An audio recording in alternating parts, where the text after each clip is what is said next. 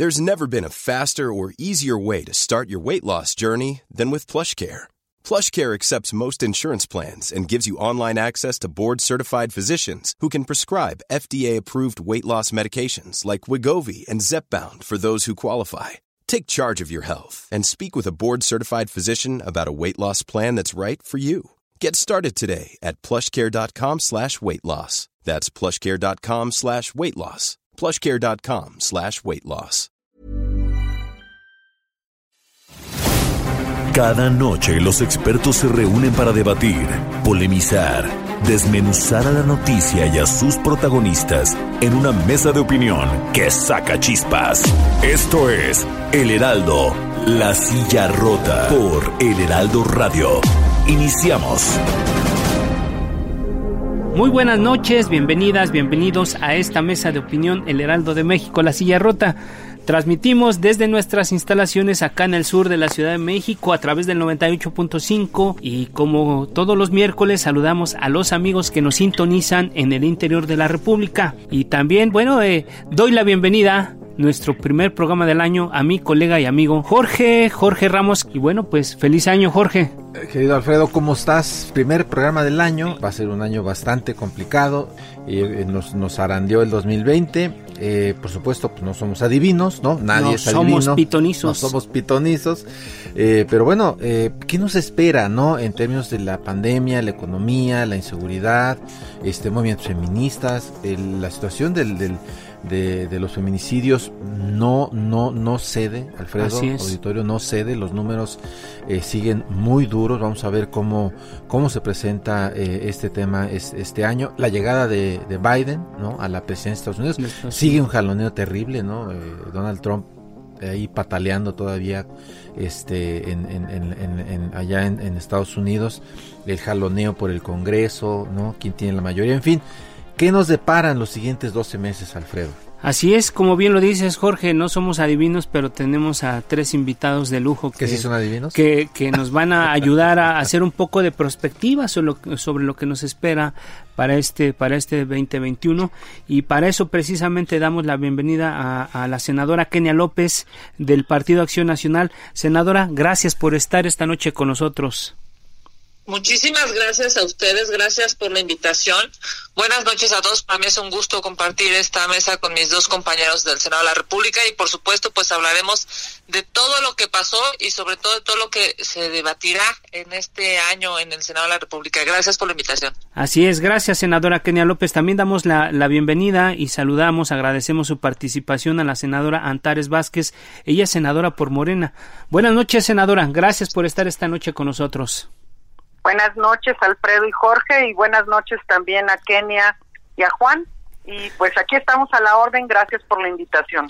Gracias, gracias. También damos la bienvenida, ya lo decía la senadora Antares, a, Juan Cepeda, que es amigo eh, de este espacio. No, también las senadoras han estado con nosotros, también nos han acompañado. Juan, gracias por estar con nosotros esta noche. Alfredo, te saludo, Jorge, te saludo, gracias por la invitación, saludo también a mis estimadas compañeras, a Kenia López, a, Antares Vázquez y por supuesto al público que nos oye, y aquí atentos a, a poder intercambiar puntos de opinión en un año que, como ustedes lo han dicho, es por demás interesante por el contexto nacional y también internacional. Salud bueno, pues ahí está. Eh, y, bueno, uno de los, de los elementos fundamentales eh, será eh, la vacuna. La vacuna contra el coronavirus SARS-CoV-2, causante pues, de la enfermedad del COVID-19. Y bueno, primero tendremos que esperar que las dosis lleguen en forma masiva, luego que se apliquen a toda la población y bueno, que Morena y el resto de los partidos políticos no politicen este proceso. Todo esto en medio de las elecciones, de una economía en crisis, es el principio del fin de la pandemia, como se ha dicho desde el, Ejecutivo. Tendrá un uso político electoral, nos pegará en la economía para bien o para mal. Quisiéramos empezar con eh, Kenia López. Eh, ¿Cuál es la, la ponderación, senadora? Bueno, sin duda el tema de la pandemia ha afectado al planeta solamente a los mexicanos, sino al planeta entero. La diferencia entre México y otros países, como puede ser Estados Unidos, España, eh, digamos, países que Alemania y demás, la diferencia es cómo lo ha manejado el gobierno mexicano. Y es ahí en donde, pues, francamente, tenemos un deterioro brutal, ¿no? Hemos visto, pues, una, eh, una lamentable eh, conducción de este gobierno que, por ejemplo, ha decidido no dar un mensaje claro, ni siquiera de usar cubrebocas. Eh, algo tan elemental, digamos, algo tan primario, tan elemental como eso, no lo pudo hacer el gobierno, no lo quiso hacer el gobierno. Acabamos de ver las imágenes del vocero, de la cara de este gobierno, de esta eh, transformación, pues en la playa, cuando hay millones de mexicanos en su casa confinados, y no confinados por gusto, sino por, por temor a contagiarse, por temor a contagiar. Estamos hablando de familias eh, que han perdido a uno o a varios seres eh, queridos integrantes de su familia que como respuesta del gobierno bueno pues vemos eh, al vocero en la, en la playa que más allá de cada quien puede hacer eh, lo que quiera con su con su tiempo pero no en este momento en el que eh, pues todos los mensajes son verdaderamente eh, yo te diría, trascendentes, ¿no? Em, vimos, por ejemplo, a un secretario de salud haciendo lo mismo y renunció al otro día. Así, porque se llama dignidad, el servicio público es para ayudar a las personas. Y aquí, bueno, pues no solamente no renuncia, sino además este se defiende de manera, yo diría, muy poco profesional. Y para acabarla, bueno, pues su jefe, que es el presidente de la República, este termina eh, apachándolo. Yo creo que son de las cosas que hoy los mexicanos reclaman o reclaman porque esto no tiene que ver ni con partidos políticos, ni por quién votaste, ni dónde vives. El, el, el COVID está lacerando, está lastimando a todos los mexicanos, no solamente en, en su salud, sino también en su economía, y esto es algo que, bueno, pues desafortunadamente a lo largo de la historia veremos, yo diría, a uno de los eh, peores gobiernos de este país en una de las peores etapas de la historia. Gracias, senadora Kenia.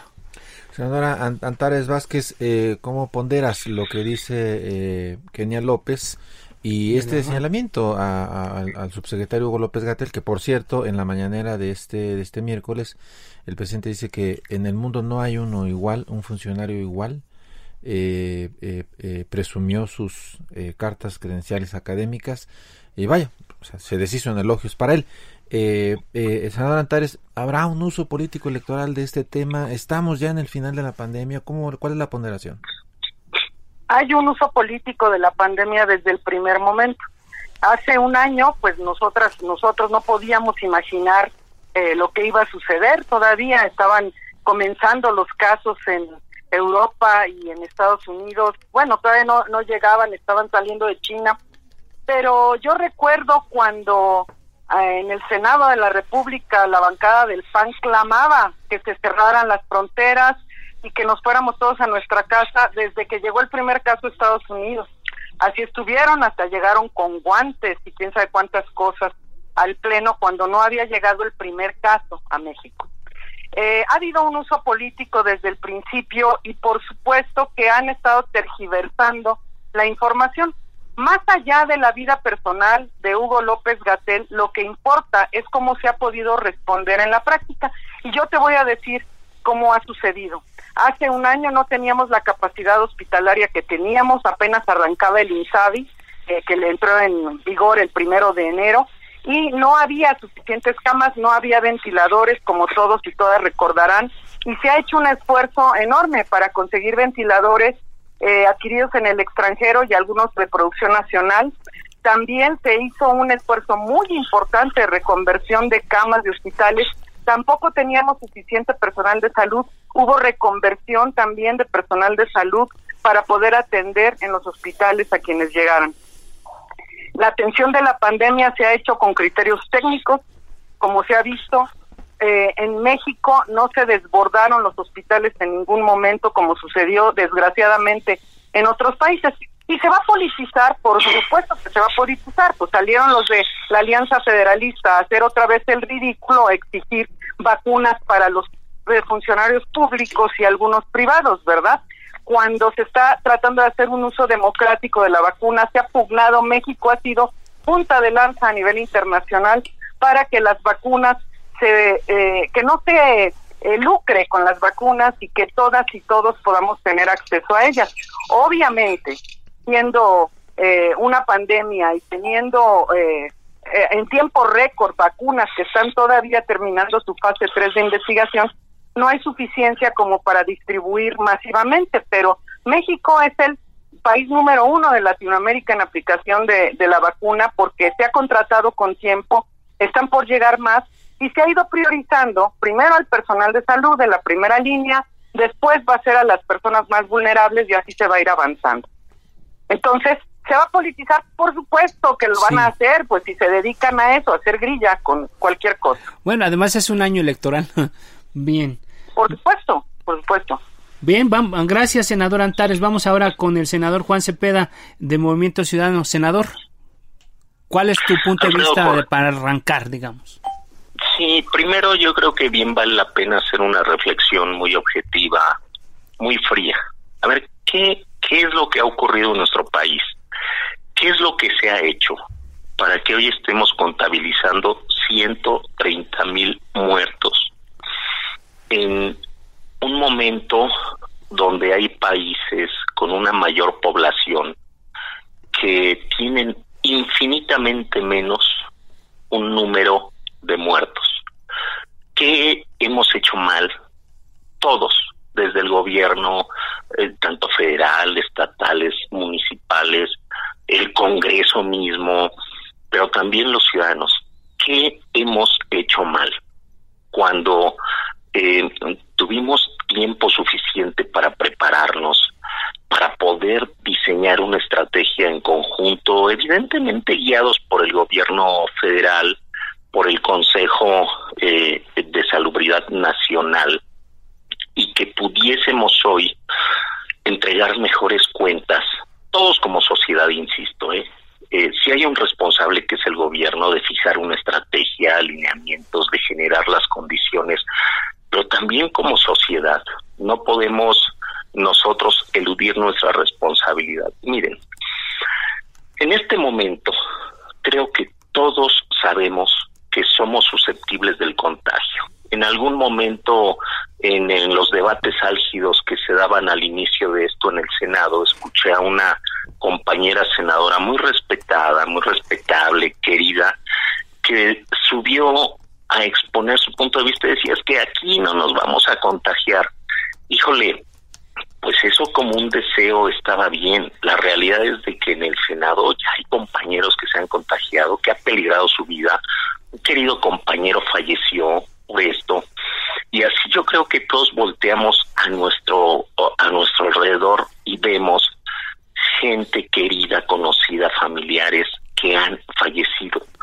Hoy sí, creo que el gobierno eh, no ha tenido una estrategia bien definida, pero también la sociedad a estas alturas, con toda la información que tenemos, vemos aglomeraciones, vemos gente que no usa el cubrebocas, que no guarda ese distanciamiento físico, y ahí es donde nos tenemos que hacer una reflexión, ¿qué se ha hecho mal?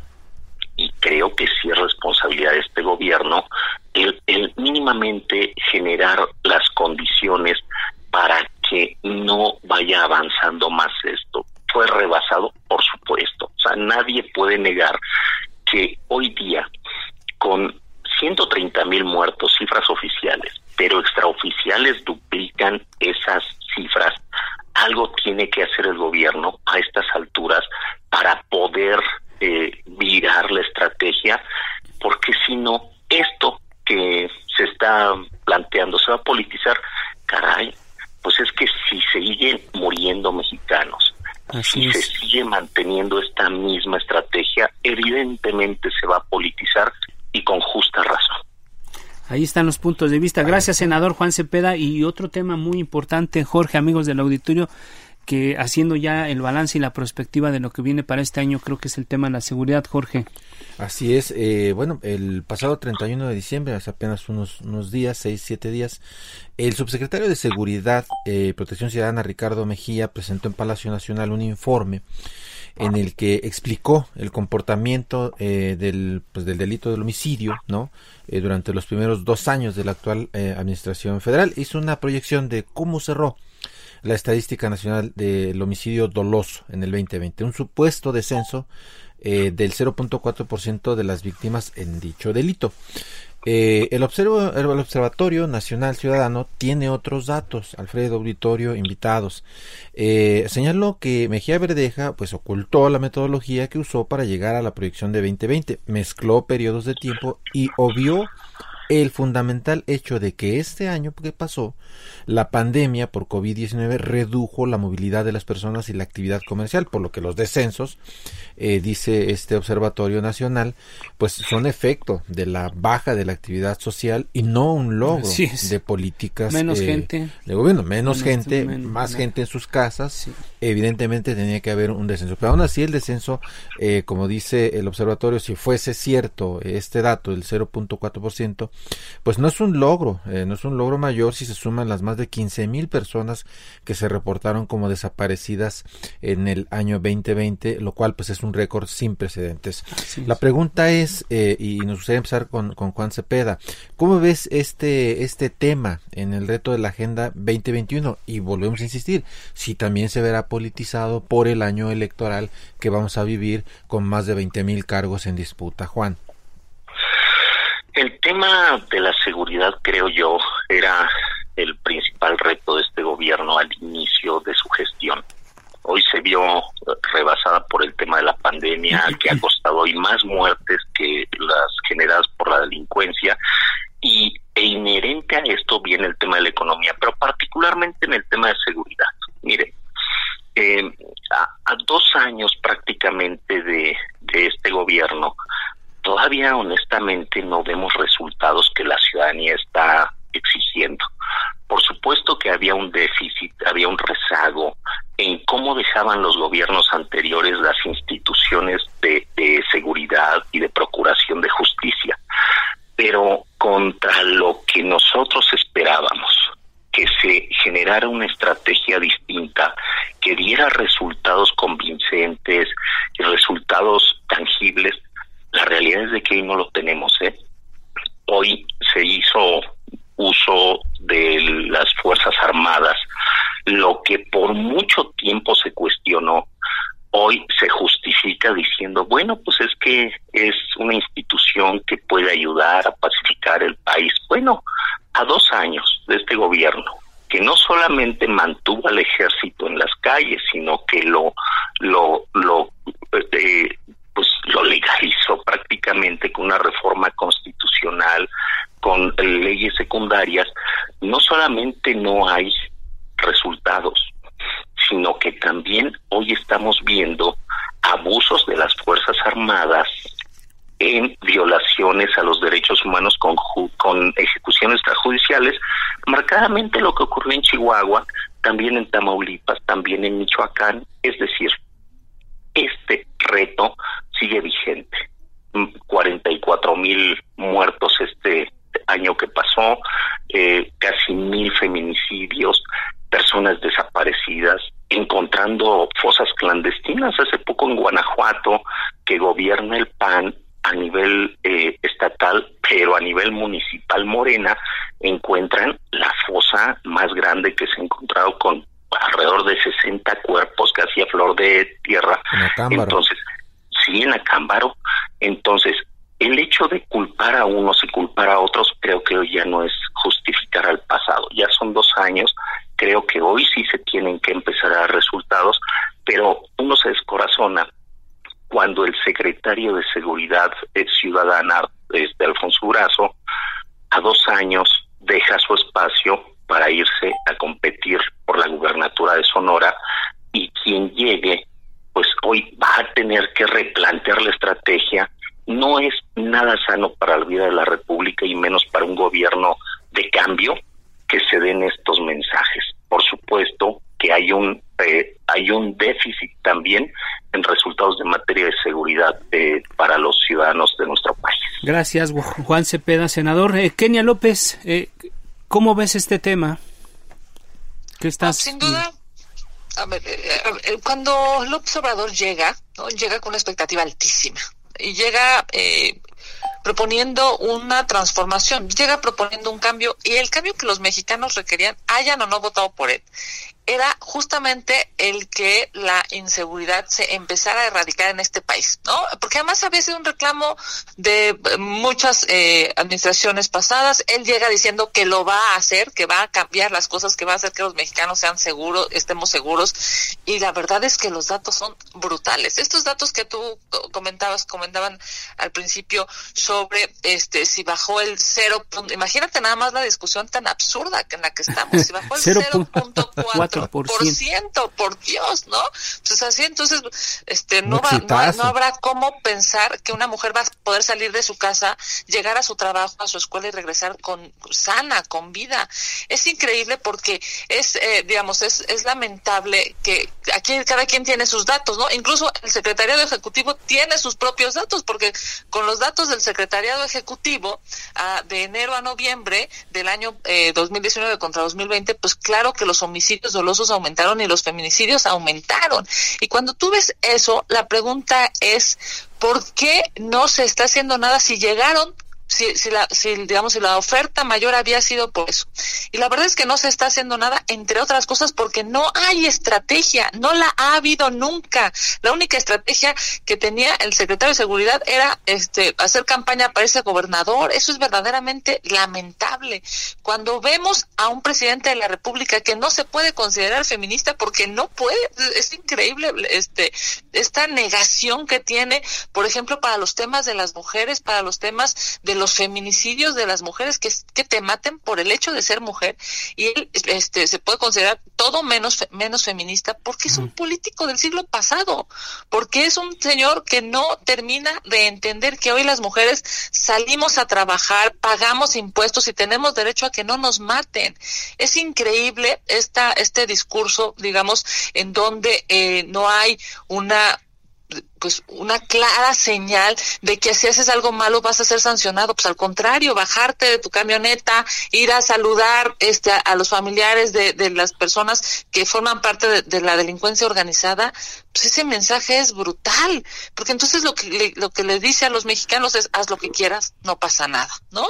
Y en este no pasa nada, pues en medio hay homicidios, homicidios dolosos, feminicidios y una inseguridad brutal que, bueno, pues tú levantas una encuesta en donde sea, digamos, en cualquier parte del país, hay tres cosas que hoy más preocupan a los mexicanos. Y es evidentemente la falta de dinero en su bolsillo, por supuesto un tema de salud, este miedo, este terror a contagiarte y a morirte.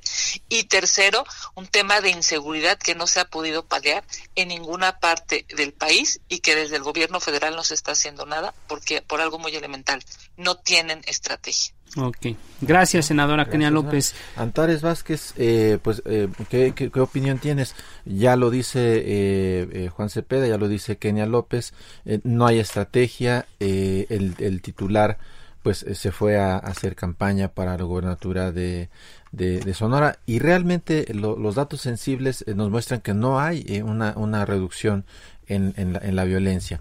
Eh, ¿Cuál es la, la, la, posición, Antares? Un minutito. Me llama mucho la atención eh, los comentarios de los compañeros porque por primera vez en la historia votamos en el Senado de la República la estrategia de seguridad eh, del gobierno federal en abril del 2019. Ellos la votaron, ellos estuvieron allí. También la una de, la, de, de las eh, líneas de esa estrategia era la creación de la Guardia Nacional, que fue votada por unanimidad en el Senado. Eso que dicen de la militarización y todo lo votaron ellos a favor. Entonces llama mucho la atención que ahora se desdigan. Por otro lado, respecto a los números eh, horribles que se presentan, sabemos todos que el principal reto de esta administración era la violencia que dejaron desbordada los gobiernos anteriores y que efectivamente esta creciente de, homicidios dolosos en concreto comenzó en 2006 y que la espiral, el crecimiento exponencial de los homicidios dolosos comenzó a frenarse a partir de diciembre del 18. A lo que se refiere Ricardo Mejía Verdeja, que fue lo que presentó y presentan cada mes en el reporte de seguridad pública, es como la tendencia se va modificando. Llama la atención que el resto de los delitos, todos, absolutamente todos, están a la baja. Y en materia de homicidios dolosos, se mantiene una tendencia, la tendencia, no el número, la tendencia empieza a reducirse, empieza a haber un punto de inflexión. Senadora. Y déjame decirte que eh, la mayor parte de los homicidios se llevan a cabo en estados como Guanajuato, en donde yo vivo. Es el estado más violento, en donde tiene 30 años de gobernar Acción Nacional y se han generado condiciones de desigualdad. Es el segundo estado en desigualdad y por eso eso tiene que ver con la criminalidad. Senadora, senadora, déjame hacer una pausa, nos, nos viene la guillotina, vamos a hacer una pausa y regresamos contigo porque tú todavía tienes algo que decirnos. Hacemos una pausa y regresamos, amigos.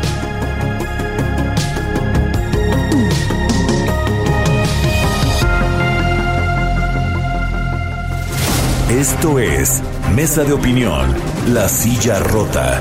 La polémica y el debate continúan después del corte. No te vayas.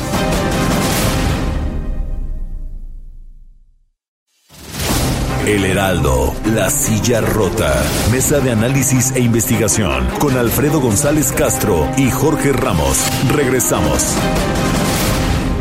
Jorge, interesante el balance que estamos haciendo con tres este, invitados especiales que, participan en este, nuestro primer programa del año. La señora Antares estaba explicando justamente cómo eh, estaba en el, tema de Guanajuato y es de Guanajuato. Entonces, perdón, adelante, senadora.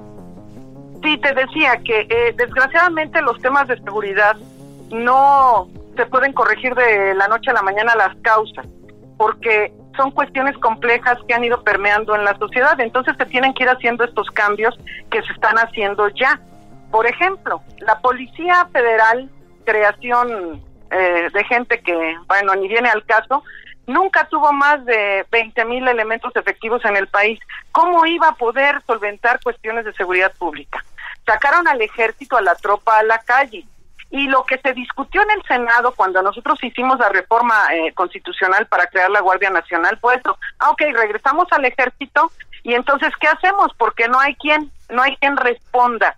Y los gobernadores, en primer lugar, presidentes municipales solicitaron que se hiciera la Guardia Nacional, fueron al Senado a ejercicios de Parlamento abierto, algunos de ellos los presidió Kenia López Rabadán, por ejemplo, y en donde ellos manifestaron su eh, eh, súplica para que se hiciera la Guardia Nacional con elementos del Ejército y de la Marina, que así sucedió. Hoy la, Guardia Nacional tiene más de 100 mil elementos, o sea, cinco veces lo que la Policía Federal tuvo. Entonces, ya están desplegados y se están notando las acciones. Pero, te decía, que hay autoridades que no cooperan y la descomposición social se genera en lugares como Guanajuato, en donde hay una pavorosa desigualdad, en donde el crimen organizado ha generado base social, que eso es algo terrible porque la gente defiende a los criminales. En Guanajuato eso sucede. Entonces, esto es una condición que se ha dado también de manera endogámica. Se, se diciendo con que si son delitos federales, si son delitos del fuero común o lo que sea, pero las condiciones locales se dan localmente. Y para corregir a Juan Cepeda, la fosa clandestina más grande no se encontró en Acámbaro, se encontró en Salvatierra y en Cortázar y eh, toda esa región tiene muchos años en descomposición y es muy grave lo que ocurre en materia de desaparición, porque si van unos desaparecidos en estos dos años, nada más que tenemos una historia de más de 80 mil desaparecidos que no tienen respuesta a lo largo de años. Y esa es una crisis muy grave que eh, tenemos y que tenemos que responder todas y todos. Claro que se dedican a politizar los que generaron esta crisis de violencia, por supuesto.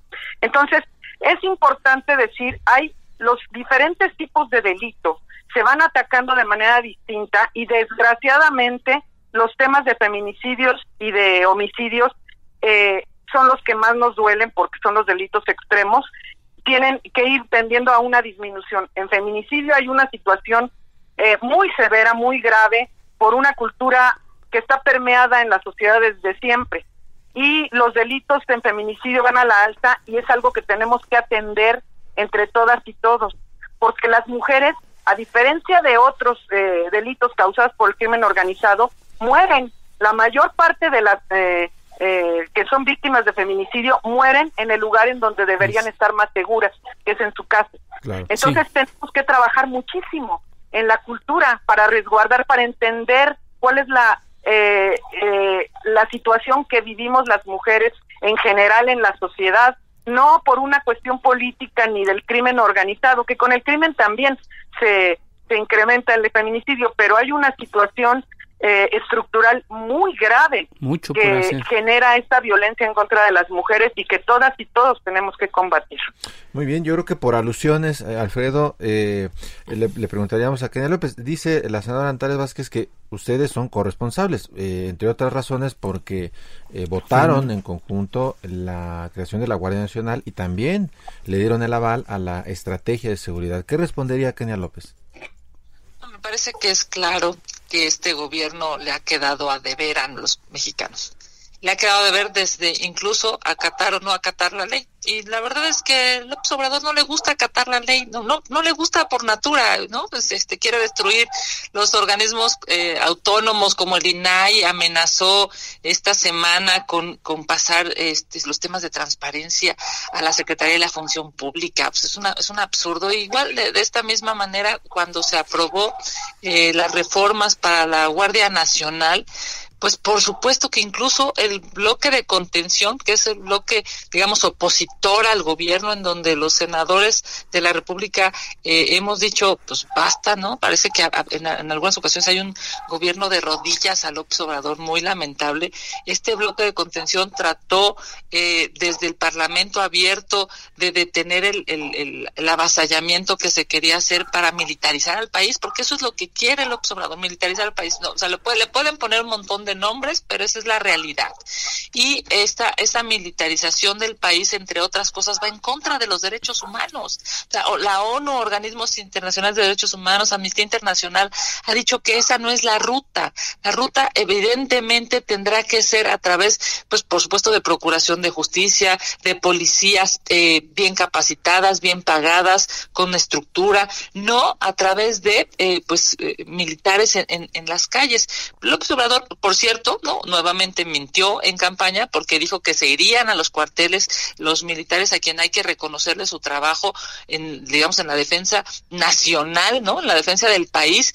Eh, y, bueno, pues mintió nuevamente porque no solamente no los regresó a los cuarteles, sino aumentó la cantidad de militares en las calles. Así es que me, parece que eh, es, es claro que el mensaje del gobierno es yo prometí una cosa en campaña e hice otra. Y eh, claramente se ve, ¿no? Con el decreto que se emitió después de la reforma constitucional, que el Obrador, eh, pues simple y sencillamente, perdón la expresión, pero sigue dándole a los mexicanos a tole con el dedo. Una cosa es lo que dice la ley y otra cosa es lo que se vive en el día a día y, la realidad es que hay una militarización del país orquestada desde eh, la presidencia de la República. Ok, gracias senadora Kenia. Eh, vamos a dejar ahí el tema de la, de la seguridad y el tema de, este, de los feminicidios.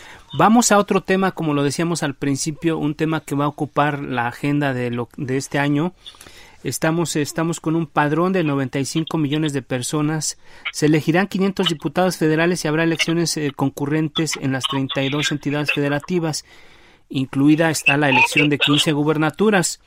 Esto equivale a la renovación de alrededor, bueno, pues 21 mil cargos de elección popular.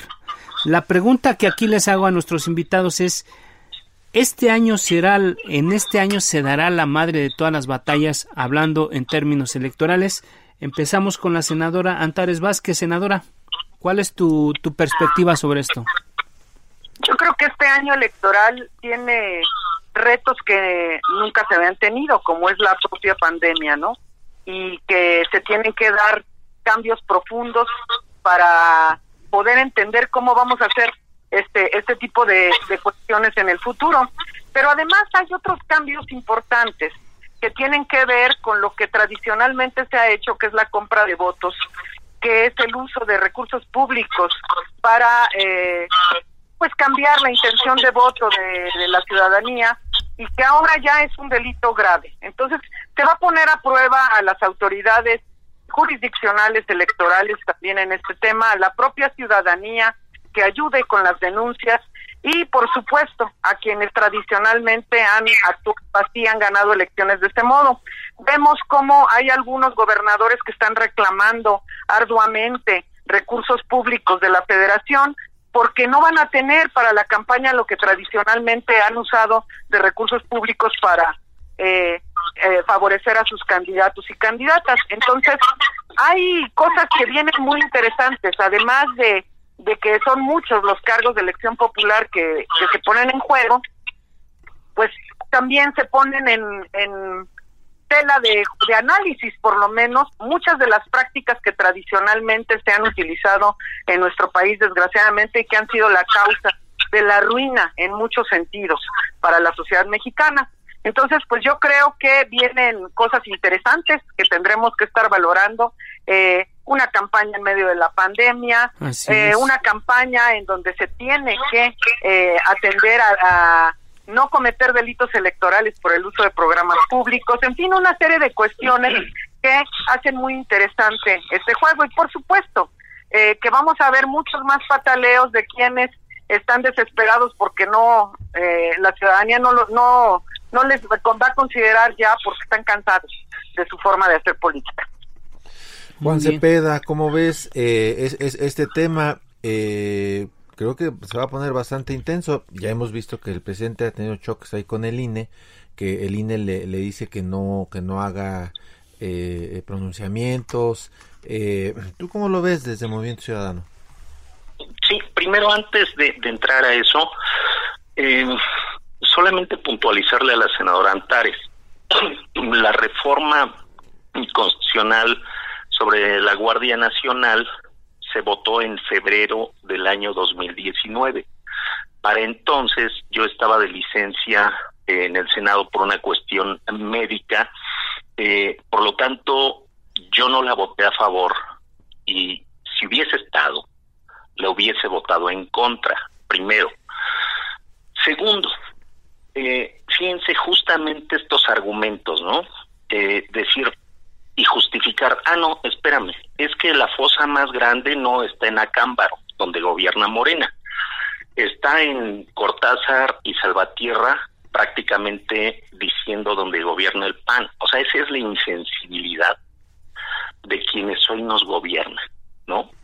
De, de decir, no, no, espérame, eso no fue aquí. Bueno, y los 60 cuerpos encontrados en Acámbaro y, y esos cuerpos enteros, pero bolsas con restos humanos, etcétera, eh, se justifica decir, no, no, no, pero es que eh, esa no fue la más grande. Fíjate a qué grado de insensibilidad se llega. Segundo, contestando ahí sí a la pregunta, por supuesto, mira, este año 2021 enfrenta un momento político muy interesante. Prácticamente la elección más grande en la historia de nuestro país.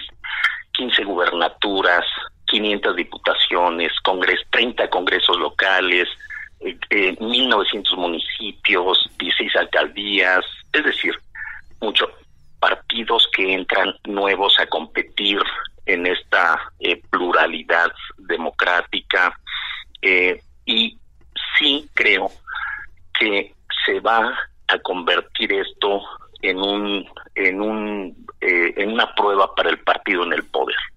Cuando hoy tenemos una economía pues derrumbada por diversas razones eh, sí enfatizan mucho en el tema de la pandemia pero recordemos que antes de la pandemia ya había números negativos en cuanto a crecimiento económico derivado de decisiones equivocadas en el ejercicio de gobierno y particularmente en materia económica. En seguridad acabamos de revisar los números. Por lo que quieran, el ciudadano de a pie sigue siendo asaltado en su vida cotidiana, en sus casas, siguen siendo mujeres violadas, asesinadas, etcétera. No hay un resultado positivo en materia de seguridad. En materia de salud, hemos visto que hay una pandemia fuera de control y contra lo que quieran decir, hoy es más evidente que al menos aquí en el Valle de México los hospitales ya están rebasados. Hay hospitales que ya tienen el letrero de decir ya no tenemos camas disponibles, búsquenle en otro lado. Es decir, este 2021 es una prueba de fuego para este proyecto que está gobernando. Y ante eso, pues hay opciones. Hay quienes optan por alianzas coaliciones, particularmente el gobierno, el, el partido en el gobierno, hoy viene aliado con el Partido Verde, que ya hemos visto que ha sido compañero del PAN, del PRI y ahora de Morena. Qué raro. Sí, o sea, es lo que digo. Y, y, vemos a un presidente de la República cuestionando otras eh, opciones de coaligarse, de unirse y decir, eso está mal. Oiga, y su partido, ah, no, de eso yo no opino. Pero también el presidente desde sus conferencias en la mañana atacando al INE de manera constante y permanente, un, un, además, una institución que le reconoció el triunfo al presidente actual.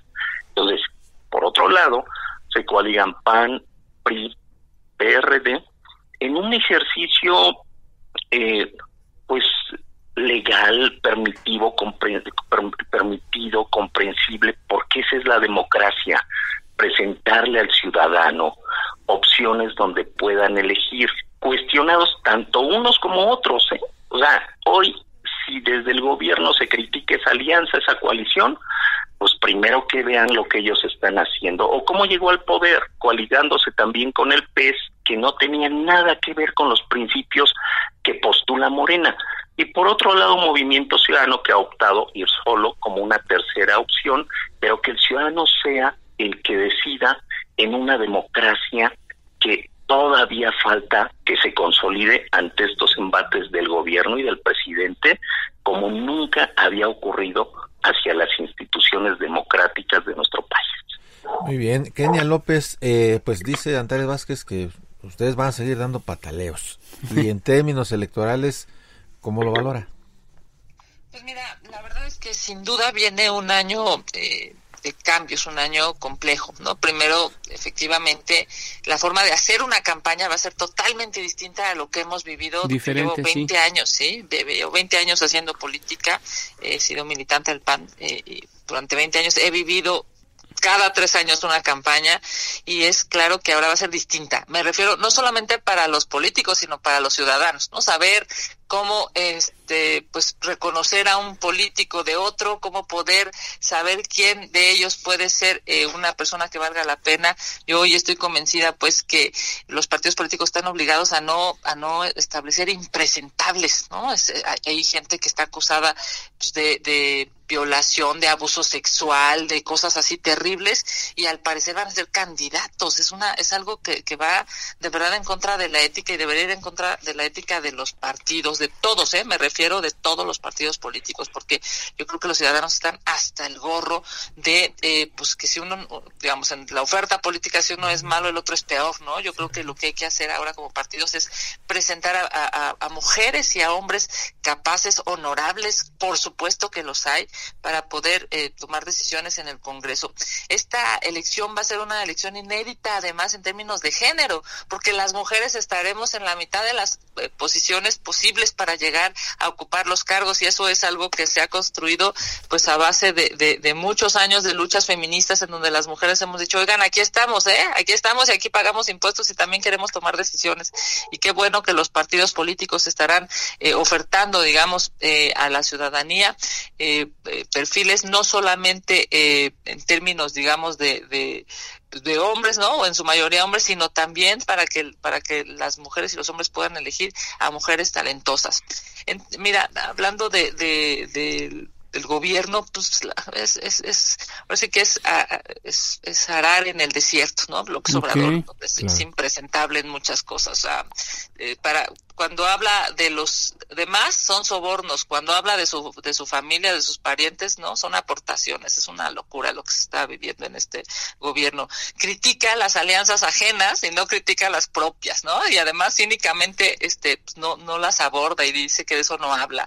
Yo no puedo entender este cómo puede desde eh, una mañanera el primer mandatario de este país, ¿no? Que, es el mandatario es el que obedece, no es el que manda, es el que obedece. Los son los ciudadanos. Y el primer eh, mexicano que tendría que obedecer, que se llama López Obrador, desde las mañanas lo que hace es golpear a la oposición, es algo, pues además de, de, y lógico es una falta de ética desde el gobierno criticar las alianzas del PAN, del PRD eh, y del PRI, me parece que es una muestra de la preocupación que tiene este gobierno de que la gente pueda encontrar un referente distinto, pueda eh, aquellos que están hartos, digamos, de las malas decisiones del gobierno, que están hartos de la corrupción de este gobierno, que están hartos de la ineficiencia, este, pues, digo, en hay un agrónomo, ¿no? Eso es una burla, es una broma, es una falta de respeto, digamos, a la inteligencia de los mexicanos. Y bueno, pues a todos esos millones de mexicanos que están hartos de este gobierno, pues hoy se, se abre, digamos, una oferta política en una, en una alianza opositora que además de ser legal, pues es moralmente aceptable porque la gente que hoy no encuentra salida, ya lo hemos dicho en términos de salud, en términos económicos y en términos de seguridad, está esperando algo mejor. Y algo mejor de inicio se requiere en la Cámara de Diputados. Gracias. La Cámara de Diputados hoy ha sido verdaderamente lamentable y bueno, pues ojalá y podamos tener contrapesos. Gracias a ustedes. Muchas gracias, senadora Kenia López. Y bueno, qué bueno, la verdad, qué bueno que enfatiza a la senadora el tema de, de, las mujeres. Eh, hubo resistencias a, que fueran más candidatas mujeres, pero afortunadamente creo que se ha, se ha logrado revertir esa, esa oposición que estaba por ahí muy machista, afortunadamente. Pero bueno, vamos a cerrar ya. Vamos cerrando ya. Minuto y medio cada uno, por favor, minuto y medio para una conclusión y un comentario este para eh, eh acerca de la llegada de Joe, Biden y el reto para AMLO. Un minuto, perdón, para cada uno. Empezamos con Antares Vázquez, por favor. Bueno, lo que viene con Biden para nosotros será mantener una eh, relación institucional como ha sido en este tiempo en donde se ha podido tener un buen trato con Estados Unidos. Ciertamente, pues bueno, ellos están atendiendo todavía sus temas electorales y es algo que corresponde a los estadounidenses resolver. Y México mantendrá una postura digna de defensa de la soberanía y de amistad también con el pueblo de Estados Unidos. Eh, es muy importante destacar que efectivamente la gente está harta de los malos gobernantes, de la corrupción y todo, y por eso eh, tenemos el gobierno que hoy tenemos, por fin un gobierno que popularmente eh, está respaldado, lo que no había sucedido en décadas en este país. Entonces, creo que vienen tiempos de mejora. Yo espero que este 2021 sea eh, de mejora en cuanto a la remisión definitiva de la pandemia, porque en todos los países se está haciendo ese esfuerzo, de mejora en la economía a partir de, la recuperación que ya se está viendo en México. Eh, y que además vendrán tiempos mejores de esperanza para las y los mexicanos, que el año electoral también eh, será bueno para la gente, que la gente saldrá a responder lo que eh, ya no quiere ver eh, en este país nunca más. Entonces, yo creo que tiene un año 2021 lleno de esperanza y que espero que sea bueno para todas y todos. Gracias, senador Antares. Vamos con Juan Cepeda. Eh, un minuto para concluir, Juan. Por favor. Claro que sí, bueno, con relación a, a, lo que está ocurriendo en Estados Unidos, de verdad yo espero que se defina este último escaño a favor de los demócratas para que Joe Biden tenga posibilidad de sacar adelante esa propuesta que le hizo a los migrantes de generar una ley de amnistía que los pueda regularizar. Que nuestro gobierno tenga una posición firme ante el gobierno de Estados Unidos, que no ocurra lo que hicieron ahora con Donald Trump, donde se sometían, recordemos que el primer viaje al extranjero que hace nuestro presidente es un, un llamado del presidente Donald Trump que después lo utilizó en sus spots publicitarios de su campaña política. Eso de verdad no es de un estadista y menos de un país que tiene millones de mexicanos allá que son víctimas de racismo, de discriminación, de violencia, por un lado. Por otro lado, en el caso de nuestro país, pues esta pandemia aún no termina se nos están muriendo muchos mexicanos, ojalá que todos aportemos desde las sociedades del gobierno y que ahora en las urnas, que la gente vaya de manera libre a decidir por lo que más le convenga. Habrá opciones y que sea lo que el ciudadano decida. Gracias, Juan. Kenia, un minuto para concluir, por favor. Alfredo, Jorge, agradecerte la entrevista a Antares y a Juan Cepeda, por supuesto desearles a los cuatro el mejor de los años en términos de salud, a todo el auditorio, la verdad es que hay que cuidarnos muchísimo, hay que ponernos cubreboca, hay que guardar la sana distancia, no hay camas en los hospitales de la Ciudad de México, ni en los públicos ni en los privados, por favor, de quien, quien tenga la posibilidad de quedarse en casa, hágalo, cuídese a sí mismo y cuide a los que aman. Eh, hemos tenido lamentablemente una, una de las peores administraciones en el planeta en términos de la pandemia. Hay que cuidarnos nosotros también. Agradecerles a todos y desearles salud y por supuesto prosperidad. Un abrazo. Gracias, pues llegamos al fin de este espacio, nuestro primer programa, eh, Jorge. Del año, así es, muchísimas gracias, nos despedimos. Gracias a nuestros invitados. Alfredo pues llegamos al fin de este espacio. Gracias a Isaías Robles en la información, Orlando Oliveros en la producción y Jorge Aguilar en los, en los controles técnicos. Descanse. Muy buenas noches. Buenas noches. No se les olvide ser felices. Usen cubrebocas. Yo me lo pongo.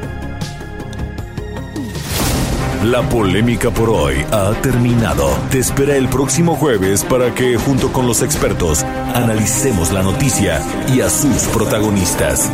Esto fue El Heraldo, la silla rota por El Heraldo Radio, con la H que sí suena. Hasta entonces.